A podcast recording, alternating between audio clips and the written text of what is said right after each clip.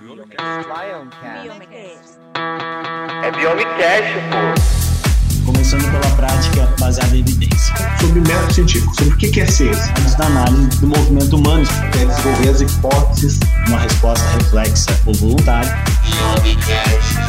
Eu perguntei para alguns alunos a perspectiva deles né, em relação à biomecânica que eles iriam cursar esse semestre. Distâncias de deslocamento, as forças envolvidas no movimento, o impacto, as forças de contato.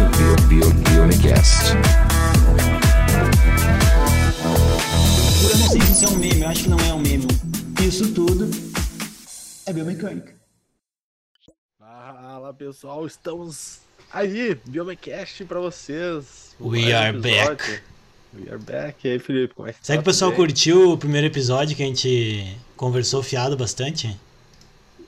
Ah, mas é o que a gente faz, né? Acho que gostaram. Porque Ah, devem ter gostado, aqui, né, cara? Depois de três temporadas, o pessoal Devem- já acostumou com o nosso papo É, bravo. devem ter gostado, né, cara? Afinal de contas, a vida é muito séria, né, cara? Temos que levar mais na esportiva. É, exatamente, cara. E eu acho que o, o, o pessoal já, já entendeu que o nosso negócio é falar de assunto bom, né? Com evidência, mas de forma descontraída. Então é isso É. mesmo. A É, gente vai deixando E- o papo rolar. É. E, e esporte é um tema bom, né? De. De repente, esporte é um tema bom pro episódio de hoje, mano. O que, que tu acha? É, uma boa, gente podia. Tá escutando o cachorro do meu vizinho latindo aí ou não? Deu pra ouvir ele no fundo. Ele tá nervoso, cara. Não sei, deve estar brigando pelo bife, cara. É, cara, tem que, tem que lidar, faz parte, né? Os vizinhos têm que fazer parte, não tem problema. Mas hoje a gente vai ter que então ter um plano de fundo de esporte. Mas, viu, Felipe? Inclusive, eu acho que eu queria te fazer uma pergunta Ah. sem, sem saber. Tá. Tu fez umas postagens no Instagram ontem, acho que foi, muito legal, do negócio do pica-pau, cara. Ah, do pica-pau? Do Pica-pau. Na verdade, eu tinha postado aquilo, cara, que até ontem, quando eu postei, a Pamela falou assim, mas nem tem aula hoje, tu postou isso. E porque eu eu tinha postado na semana que eu dei aula sobre impacto, né? E, cara, eu juro assim, ó, gente, eu falo pra, pro pessoal do laboratório, eu juro que eu não procuro, cara, essas coisas elas aparecem pra mim ali do nada, né, na minha frente. Aí eu aproveito. E aí eu tava zapeando ali, né, em rede social, coisa assim. E, e eu vi um, um artigo falando sobre o, como que o pica-pau, pica-pau é o passarinho, né, gente? Não É. desenho. É, Pode per- É. mesmo. o pica-pau de verdade. Como é que ele absorve o impacto, né, da, da batida do bico contra a madeira, né? Cara, e aí foi sensacional, porque eu achei um monte de material legal. E aí montei aquele raciocíniozinho. E aí eu postei, e aí eu. E aí isso que o Manuel viu, na verdade, foi uma repostagem. Eu peguei um stories antigo, né? E postei de novo. Sabe por que, que eu postei de novo, Emanuel? Tu nunca vai adivinhar. Nunca vou adiar. Porque sabe ali no Reels que tu fica zapeando os vídeos? Uhum. Não sei porquê, cara, apareceu um vídeo do pica-pau e eu pensei, ah, eu tenho aquela sequência do, do impacto no pica-pau. Vou, vou compartilhar esse Reels aqui. E aí, tive esse insight. É, muito legal. Pra quem não viu, foi bem legal, cara. A, a, a sequência de, de stories lá do. do É, quem não viu fala perdeu, que- né, cara? Tem que É, nos seguir lá no Instagram pra poder acompanhar, né? lá, mas basicamente fala do, do impacto lá. E, e daí, já que a gente falou de impacto de esporte, né, cara? A gente podia comentar assim, né? Pô, e esporte tem impacto, né? né? Tem, cara, tem, tem, tem. Tem. Vários impactos, né? Vários impactos, né, cara? Inclusive impacto na sociedade. Exatamente. Impacto social, eu diria que é o Social. primeiro, né? É o primeiro. E quantas historinhas que a gente vê falar, né, de pessoas que dentro do esporte conseguiram, né, desenvolver toda uma, uma carreira, tirar sua renda, né? Então tem um impacto. Mas assim, o nosso Biomecast, embora a gente fale bastante sobre essas questões né, no dia a dia, o foco aqui é biomecânica. E aí dentro da biomecânica também, né, tem um conceito de de impacto que é muito importante, já foi. A gente não vai revisar o conceito, né, mano? Porque já teve episódios anteriores, Já né? tivemos, A exatamente. gente falou bastante de, de- do que, que é, né? Mas o fato é que vários esportes possuem impacto, sim, né? E, cara, esse é um tema muito legal, assim, né? Ah, até porque eu costumo falar nas minhas aulas de biomecânica, quem é meu aluno aqui ou foi meu aluno escu- escuta isso aqui, pode comprovar. É que eu digo que tu fazer trabalhos com a cinética do movimento humano, né? Ou seja, as medidas das forças, é, é, pode ser bem caro, né? Pode ser bem complicado, porque uma plataforma de força a gente sabe aí quanto que. Quer dizer, eu nem sei mais quanto é que custa, né, gente? Assim, é caríssimo, né? Mas eu costumo falar também, Manuel, para os alunos que eles são uma nova geração que vai ter acesso a instrumentos de, de custo mais baixo. E eles vão ter que saber usar, né, cara? Porque não adianta de nada ter um, uma bicicleta mega ultra power, né? E não saber pedalar, né? Então, o que eu quero dizer com isso, né? Existem alguns equipamentos simples aí que podem ser usados para medir. Quando a gente fala assim, Manuel, vou medir o impacto, né? Na, na- Sei lá, no salto, na corrida, qual é o primeiro equipamento que vem na tua cabeça, assim, na hora? A gente pensa na plataforma de força, né? Então, a plataforma de força é, é inclusive, por exemplo, o Felipe tem, ah, digamos assim, ah, tem um laboratório que tem uma plataforma de força, então, por exemplo, até quando ele fala em aula é mais fácil de mostrar. Eu, por exemplo, quando eu falar sobre impacto na minha aula, ah, eu falo da plataforma de força e é algo muito, né, a gente tenta trazer exemplos de balanço para tentar mostrar o que que é, mostra vídeos, mas é um equipamento caro, não é todo lugar que vai ter, ele envolve uma estrutura até para te ah, montar ele, né, para deixar instalado. A gente tem um episódio aqui só sobre plataforma de força ah, e é uma das formas de medir impacto, não é a única, mas é, É. uma das formas. É verdade. Então, a outra forma que tem ganho aí popularidade, vamos dizer assim, né, é o uso de acelerômetros também, né, que são equipamentozinho com uma estrutura de funcionamento relativamente ah, simples, né, em que se consegue estimar a aceleração, como o nome já diz, acelerômetro, mas a gente consegue com algumas equações estimar também a- a- a- o impacto, né, principalmente expresso em função da, da, da magnitude de G, né, da gravidade, né? Então dá para estudar esses aspectos também, né? E é importante a gente sempre lembrar, né, a gente ah, em episódios anteriores a gente falou disso e aulas, enfim, né, que o impacto ele é bom para o nosso corpo, né? O que acontece é que o nosso corpo tem uma faixa de segurança, como qualquer material, entendeu? Qualquer material. Vocês estão, sei lá, estão praticando um esporte, estão. ah, ou melhor, estão lá num trampolim, né? Na natação lá. O trampolim ele sofre efeito de forças, mas existe uma faixa de forças que ele está apto a aguentar.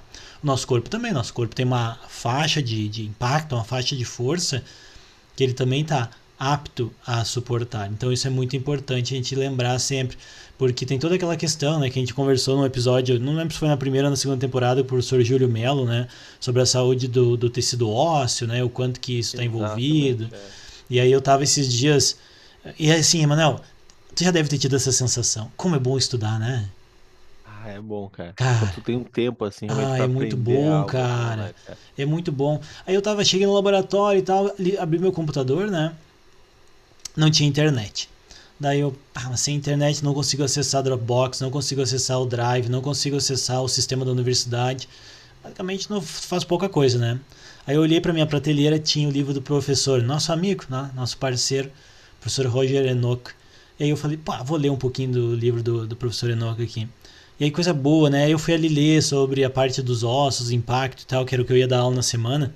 E aí eu lembrei de, de como é que funciona a piezoeletricidade, pela questão das fibras de colágeno, né? Que elas, em- a grosso modo falando, né, elas roçam uma na outra, né? Criando né, um campo ali de magnético e tal, que, que atrai os íons, aquela coisa toda, enfim, né, do caos, contribuindo para a mineralização óssea.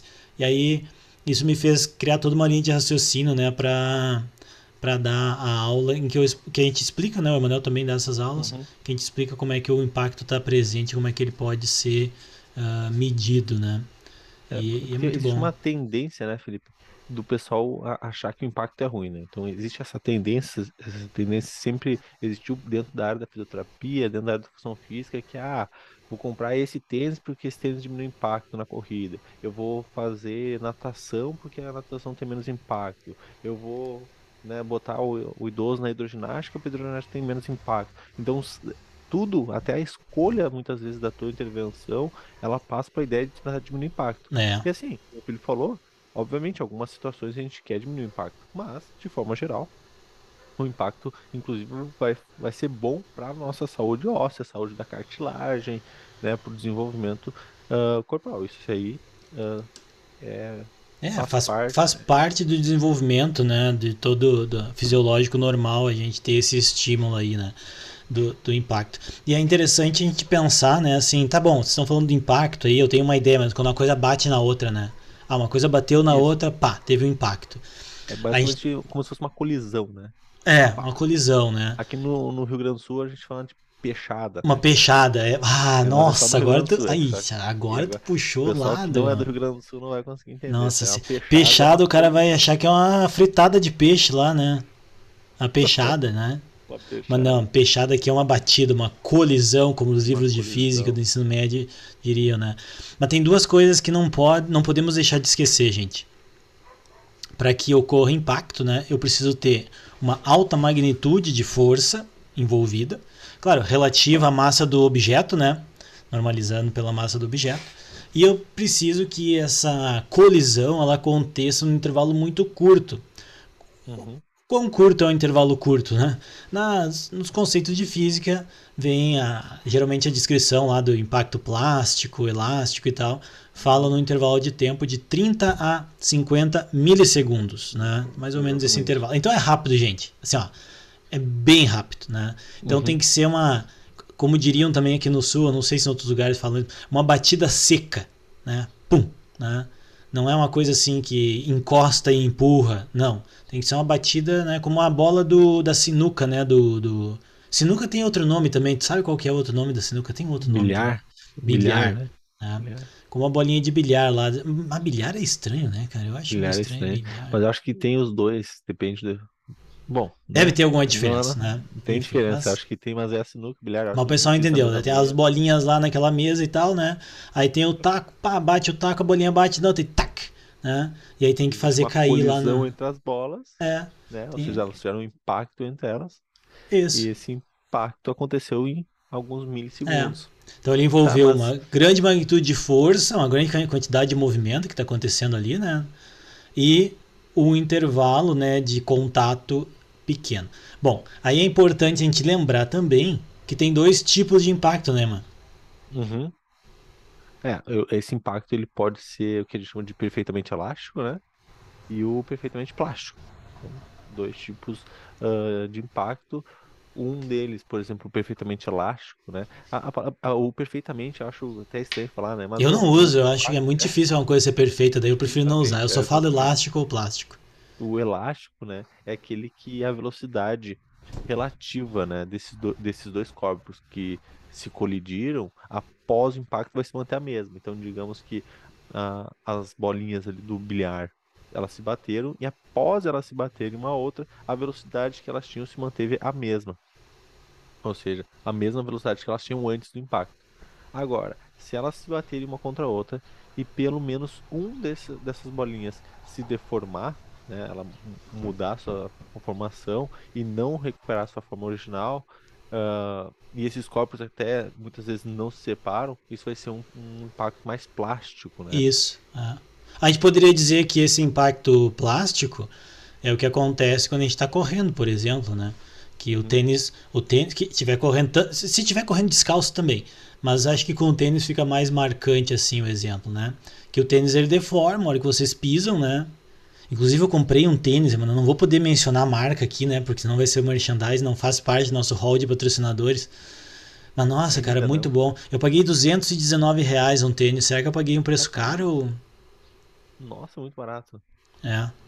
Eu É, achei muito bom, barato. cara. Muito porque o- confortável. o- os, os últimos tênis aí de, de corrida que lançaram é caríssimo. Não sei se tu tá por dentro disso, mas tipo, é dois mil reais, assim, um Não, de corrida. Cruzes, cara, preço de uma bicicleta? Não, parei, prefiro bicicleta. É, Não, mas é, que o sapato esportivo é caro também. As sapatilhas de ciclismo podem ser bem caras também.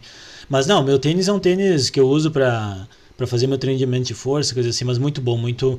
E aí, por que, que eu lembrei dele, né? Que inclusive eu tô calçando ele aqui no momento, né? Porque ele é macio. Né? Ele é bem macio, cara. Assim, quando eu tô caminhando e tal, né? Eu percebo que ele, ele molda bastante, né? a- ao formato do pé. Então, quando ele faz isso, ele muda a velocidade com que a força é aplicada no meu corpo. Então, ele muda um pouco a característica da curva de força e com isso ele muda o impacto. Tá? Então, o Emanuel comentou dos, dos tênis de corrida, né? Que tem aí vários modelos e tal, né? E que Uhum. ah, se dedicam né, a tentar minimizar, modular esse impacto e tal.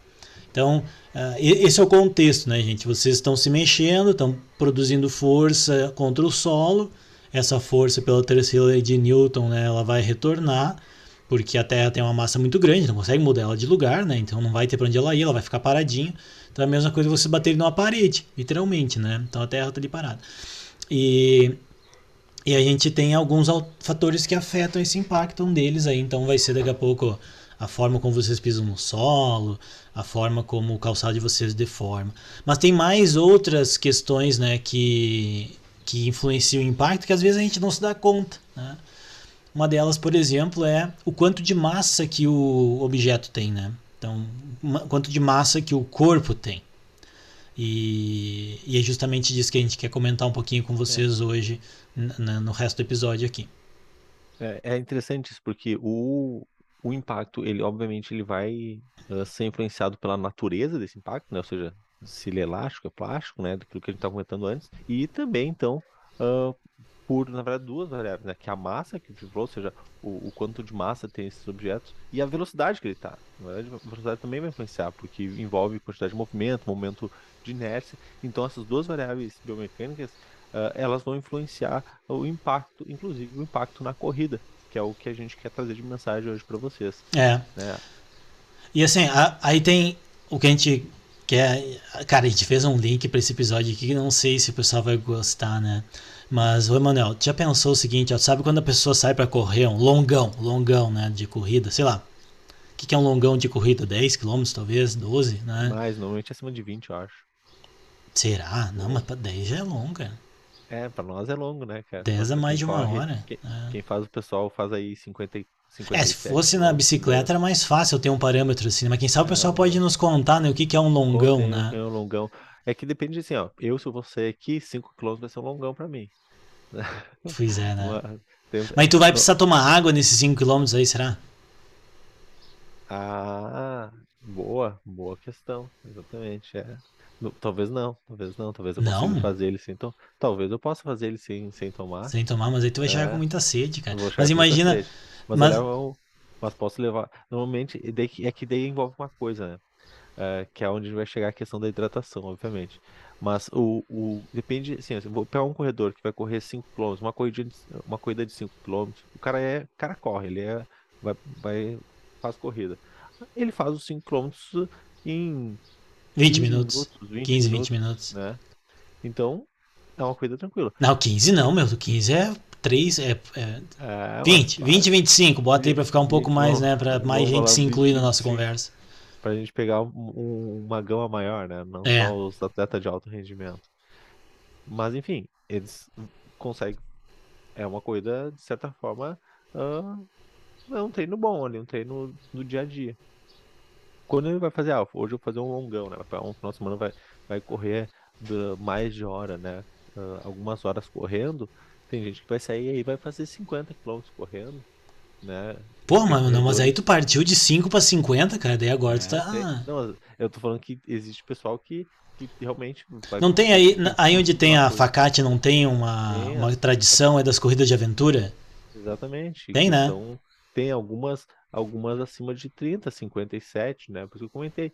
Tem um pessoal que corre dentro, dentro em trilha 57, né? cara?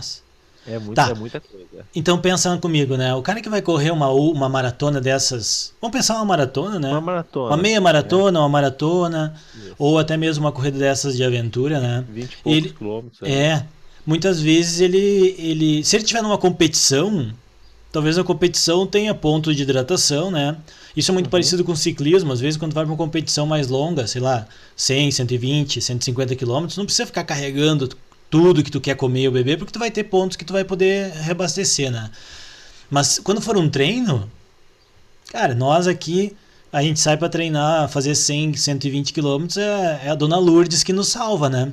A Dona Lourdes, sabe que a Dona Lourdes ela tem um um bolicho. O pessoal que não é aqui do sul também não acho que não vai saber o que que é sabe Explica aí, é Manel. O que que é é. bolicho? Ah, bolicho tem que pensar assim, é, é um, tipo um bar, um, ou boteco, né? Um Pitoresco. bar, Como? Pitoresco? É bem pitoresco. Pitoresco, é. É. É um, um barzinho pequeno, assim, meio de interior, né? Mas tem tudo ali, né? Tem o que tu precisa. É. Tem a. Já É. uma cervejinha, tem. Uma Então é, é, é ali que a gente para, né? Mas muitas vezes não tem né, uma estrutura assim. E as pessoas, os corredores, né, eles precisam carregar a água que vão tomar. Né? Exatamente. E aí que vem uma questão, né? Que nós tivemos a oportunidade de, de investigar isso junto com os nossos colegas lá da Universidade de Valência, né? Inclusive o, o autor principal desse artigo é o nosso querido Alvinho, né? Grande ouvinte. Grande Alvinho. Então, tá na descrição do episódio aqui, inclusive, a citação do artigo, né, que nós publicamos na Gate in Posture, que foi uma das revistas que nós citamos semana passada no nosso episódio, né? No Uhum. episódio ah, inaugural aí da terceira temporada, onde foram avaliados corredores, né, que estavam literalmente carregando água, usando diferentes tipos de suporte de hidratação. Então, existem vários, o pessoal que corre certamente conhece mais do que a gente, né, Manuel? E, mas existem aquele suporte de hidratação que vocês podem pre- prender na cintura, né? Ah, tem uns que é tipo um colete, assim, né? Que tu pode colocar, né? Ele mesmo pode ter água nele, né? Com uma, uma mangueirinha que tu toma. No ciclismo de aventura se usa isso também, no mountain bike. Ah, tu pode também colocar nas alças, né? Alguns desses... ah, Garrafinha mesmo. é, garrafinha de água, né? Ou tu pode carregar na mão, obviamente, né? E aí o, o ponto, né, de, de- o ponto de, de, de debate, né, de, de questionamento do, do trabalho, né, onde ele surgiu, era justamente o quanto que essa adição de massa, né, pode afetar não o impacto somente, mas a forma como o impacto é absorvido, né? Porque o impacto vai estar lá, gente, né? Só que o que acontece? No momento que eu adiciono massa num corpo mais alto, ou seja, num ponto mais alto desse corpo, então eu mudo, posso mudar né, a posição do centro de gravidade do corpo, por exemplo. Então, se eu estiver usando uma mochila com água, pode ser que eu mude um pouco. Claro que não vai mudar uma magnitude enorme, né, gente? Mas, Mas- a gente sabe que são pequenas mudanças de parâmetros antropométricos que já podem afetar a, a característica biomecânica do movimento, né? Então os atletas eles corriam em em esteira, né? Porque aí tinha que fazer a medida de, de impacto, que era feito inclusive com os acelerômetros, né, Manuel? Não era com plataforma de força.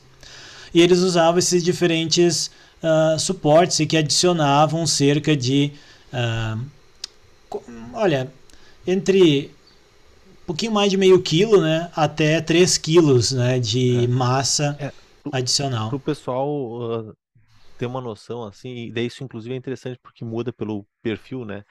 Ah, Se tu fizer uma corrida pequena, tipo 5 km que a gente tava falando, provavelmente talvez tu utilize uma dessas ah, de cintura, né? Que é tipo uma, uma mochila de cintura que chama, na verdade, é, é, é só um, um cinto que tu coloca e ali nesse cinto tu coloca a tua garrafinha d'água.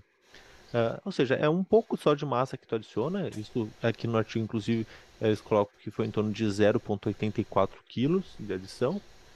Então não é muito, e é normalmente o que, que o pessoal vai ter. Depois a gente vai ter, ah, por exemplo, uma, uma corrida um pouco mais longa, né? Que tu vai utilizar daí talvez uma mochilinha, que vai ter que colocar um pouco mais de água, que eles chamaram então de uma mochila de, eh, de carga média, que vai ter em torno aí de, de mais de um quilo, né? Ah, então, tendo aí bastante quantidade de água, né? Mais quantidade de água. É. Ou ainda, ou ainda uma situação de, de mochila com carga completa, né? Cheio de água, bastante, sei lá, tu vai fazer uma, um- uma trilha aí de 50 e poucos quilômetros, onde tu vai ficar às vezes três horas dentro da trilha para mais. Isso aí vai ter uma carga adicional de pelo menos 3,4 quilos. É, então tu imagina, né, que essa massa adicional somada à massa do corpo e à velocidade que o corpo tem, né, a aceleração da gravidade, tudo contribui aí para que ah, as características de absorção de impacto mudem. E, e assim, eu gosto muito, quem nos conhece em termos de grupo de investigação, grupo de pesquisa, né, sabe que as nossas pesquisas elas não são uma pesquisa de biomecânica pura, assim, né, a gente combina muitas coisas, né, E nesse estudo também foi investigado, por exemplo, até mesmo o conforto que as pessoas tinham com as diferentes vestimentas, vamos dizer assim, né, de hidratação. Porque de fato, quem corre, quem pratica o esporte, se estiver desconfortável, né, cara, assim, até quem nunca, né, mano, correu e deu a- o calção ficou ruim, né, ou a camiseta começou a, a machucar, né, na axila, alguma coisa assim, daqui a pouco, sei lá, o suor assou, e aí já muda todo o padrão de movimento, né? A pessoa não consegue fazer como fazia antes o movimento. Então isso também tem um impacto, né? Então, quando os sujeitos corriam, claro que aqui não era uma, uma maratona real, né? Eles estavam correndo alguns minutos só, porque o interesse era avaliar as questões mecânicas. Foi possível com o uso, com o uso de acelerômetros posicionados em diferentes lugares do, do corpo, né? Monitorar o que a gente chama de impacto forças de impacto né, a partir de dados de aceleração. Então, se pode estudar os picos de acelerações, né, a, a magnitude média de aceleração, a taxa com que essa aceleração é aplicada e também a capacidade de atenuação do impacto, né, que seria uma essa atenuação do impacto é a dissipação do impacto, né, gente?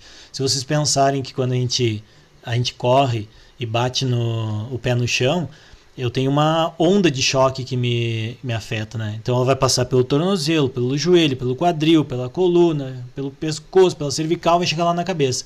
Então se pode, usando um pouquinho de matemática, né, até mesmo estimar em cada um desses locais, né, o quanto de, de carga, né, de, de, de, de- não, não- agora me fugiu a palavra, carga não é a melhor palavra aqui, né, mas quanto de aceleração, né, que está sendo experimentado, sendo essa aceleração aí correspondente ao impacto que está sendo ah, experimentado pelo segmento ah, do corpo, né. Isso aí é, é- eu acho sempre muito interessante pensar, porque normalmente a gente ah, não fica às vezes longe para tentar imaginar como que a aceleração, medindo a aceleração, a gente consegue estimar o impacto, né?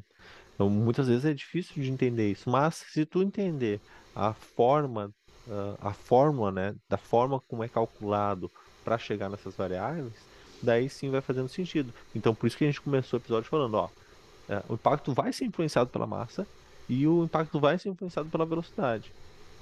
E, obviamente, se tu conseguir medir a aceleração que está acontecendo nesses ah, segmentos, fazendo os cálculos, tu consegue lá saber qual foi, ah, por exemplo, a velocidade em cada cálculo, o quanto de massa está envolvido, tu já sabia, porque sabia a massa do, da participante, a massa que estava adicional, e assim tu consegue estimar o impacto. É, e também Então, tem outra coisa que, que a gente pode ah, relacionar com o impacto, porque pensa assim comigo, ó. O impacto não vai ser só ele que vai estar envolvido no movimento, tem N outros fatores, né? Estabilidade, controle de, de amplitude, movimento, aquela coisa toda. Então, quando a gente coloca a massa mais perto do tronco, que é o caso de tu usar uma mochila mais firmezinha, né, a- a- posicionada perto do tronco, por mais que ela seja a que tem mais massa, né, pelo menos no estudo, a- quando era a mochila, ela tinha mais massa, né, era quando podia chegar a 3,4 quilogramas, né, ah, e os sujeitos tinham mais ou menos a mesma massa corporal, então não, não, não teve uma variabilidade muito grande entre eles, o fato da, do valor absoluto de 3,4 quilos, né? El- el- Ele, mesmo tendo mais massa, eles conseguiam manejar melhor o impacto. Por quê? Porque a gente tem que pensar uma outra variável envolvida também, que é o momento de inércia que está associado com isso. Né? Então, quando a gente tem uma massa na mão, por exemplo, a minha mão eu vou ter mais dificuldade de controlar o movimento. Eu posso, com isso, gerar mais acelerações né, de- de- do segmento que contribuem para a aceleração do corpo como um todo e que vão contribuir para a força que eu vou aplicar no solo, porque afinal de contas, lá no solo, o que está sendo me- mensurado né, é um produto da força vezes a aceleração. E essa desculpa, da massa vezes a aceleração. Isso. Então essa massa é massa corporal, mais a massa do que a pessoa está carregando. Mas as- as- essa aceleração, ela também vai depender do movimento do corpo, né? A gente faz umas brincadeiras nas aulas de biomecânica em cima da plataforma de força, que a pessoa fica parada em cima da plataforma e só balança os ombros, só dá aquele gesto do dar de ombros, né? Dá aquela balançadinha do tô nem aí. E a força muda. Bom, como é que a força mudou se eu nem tirei o pé do chão, né? Mudou justamente porque tu mexeu massa. Quando tu mexe massa do teu corpo, tu afeta a aceleração do centro de massa e o centro de massa está associado, né, à força que tu vai aplicar no solo. Então foi legal de ver que uma mochila maior, ela de certa forma, ela permitia controlar melhor o movimento, né? E provavelmente por quê? Porque a massa ficava mais perto do tronco. Né? Então isso é uma coisa muito interessante para quem corre, né? De que se tu deixar a mochila mais firme, mais presa no tronco de maneira mais firme, isso te favorece a lidar melhor com o impacto que pode estar aumentado por estar carregando aquela mochila. Por outro lado, o que acontece é que não é a, a não é a vestimenta mais confortável porque aumenta a sensação de umidade, aumenta a sensação de calor, né? Então o conforto diminui um pouquinho com essa, com essa mochila. Então não dá para ganhar todas, né? Às vezes tu consegue melhorar em alguma coisa, mas por outro lado é tu acaba cobertor perdendo. curto, né, cara? É aquele cobertor curto. E sabe que, lógico, aqui a gente tá focando nesse artigo específico que era com essas mochilas de hidratação, mas tem alguns outros ah, estudos de corrida com ah, o pessoal que faz, principalmente faz trilha, que utiliza, às vezes tu utiliza mochilas, por exemplo, o cara vai, sei lá, vai fazer trilha e vai acampar, né, num, em algum lugar. Então ele tem que levar mais materiais além da, da água.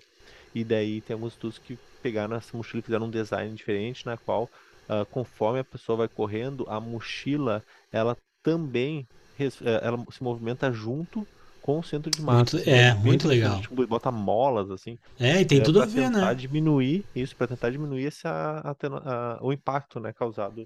Tem tudo a ver com o resultado, né? E aí também o que a gente observou nesse estudo foi que quando os sujeitos usavam a vestimenta de, de, de hidratação que era tipo um cinto, né?